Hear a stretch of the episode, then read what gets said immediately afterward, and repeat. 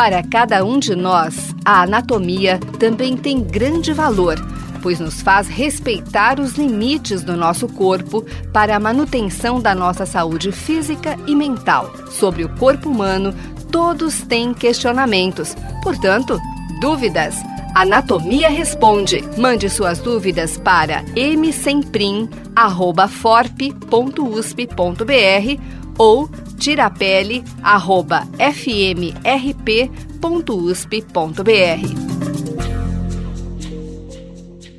Olá, pessoal!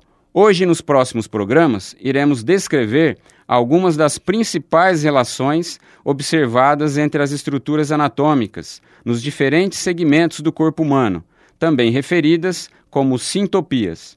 Assim, no programa de hoje, faremos a descrição de mais uma importante sintopia localizada no segmento cabeça, a relação entre o pitério e a passagem interna do tronco principal da artéria meníngea média.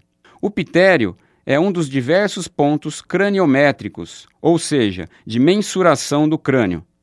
A craniometria é uma subdivisão da antropologia que estuda as características do crânio humano.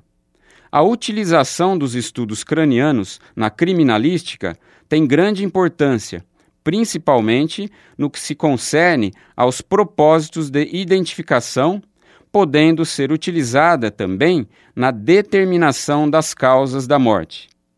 Assim, esse ponto craniométrico, o pitério, está localizado na região lateral do nosso crânio e é assim denominado por apresentar a junção de quatro ossos: frontal, parietal, esfenoide e temporal que, ao se articularem entre si, se assemelham no formato ao encontro de duas asas, termo de origem do grego ptérix, asa. Clinicamente, o pitério é uma área importante, visto que se sobrepõe, externamente, à divisão de uma importante artéria, a artéria meningia média, assim como a sua veia homônima, ou de mesmo nome, a veia meningia média. Esses vasos sanguíneos, portanto, se ramificam internamente à região do pitério. Na face externa do crânio, o pitério se situa aproximadamente a 2,5 cm posterior ao limite ósseo lateral da nossa órbita.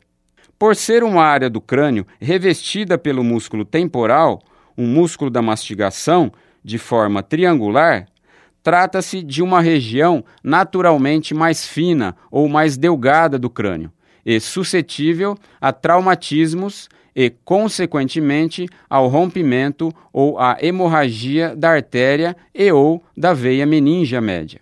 A artéria meningia média é a principal artéria que irriga a dura mater craniana, uma das três meninges, ou seja, membranas de tecido conjuntivo que revestem o nosso encéfalo.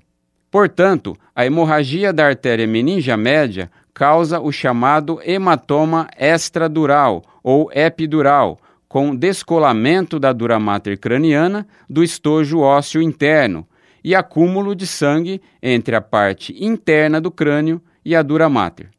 Entre estas duas estruturas, naturalmente, não existe espaço, esse hematoma causa, dessa forma, uma compressão sobre o tecido nervoso, aumentando a pressão intracraniana e podendo causar lesões importantes se não for drenado de forma rápida. Eu sou o professor Luiz Fernando Tirapelli, docente da disciplina de Anatomia Humana da Faculdade de Medicina de Ribeirão Preto, da Universidade de São Paulo.